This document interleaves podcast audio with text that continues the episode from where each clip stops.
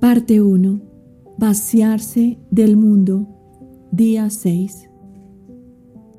El ejemplo de los santos padres. Parte 1. Imitación de Cristo. Libro 1, capítulo 18. Considera bien los heroicos ejemplos de los santos padres, en los cuales resplandece la verdadera perfección y religión, y verás cuán poco o casi nada es lo que nosotros hacemos.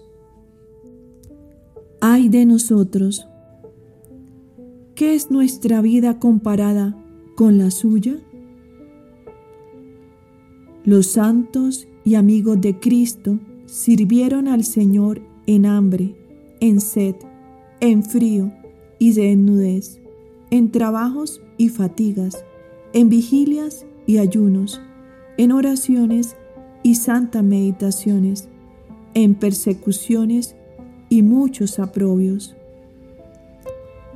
Oh, cuán graves y muchas tribulaciones padecieron los apóstoles, mártires, confesores, vírgenes y todos los demás que quisieron seguir las pisadas de Jesucristo.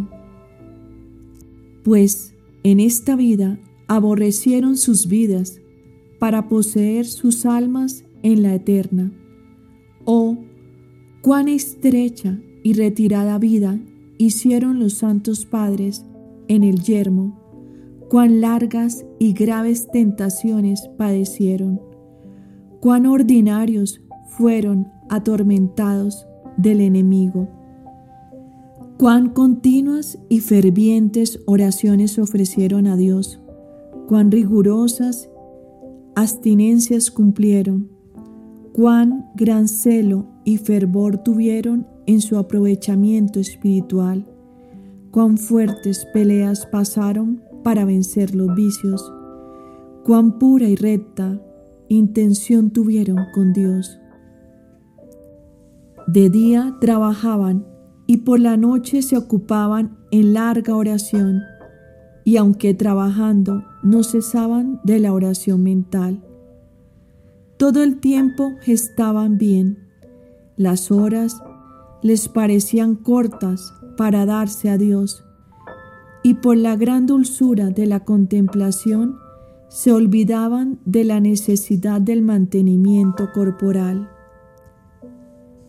Renunciaban a todas las riquezas, honras, dignidades, parientes y amigos, ninguna cosa querían del mundo, apenas tomaban lo necesario para la vida, y les era pesado servir a su cuerpo aún en las cosas necesarias.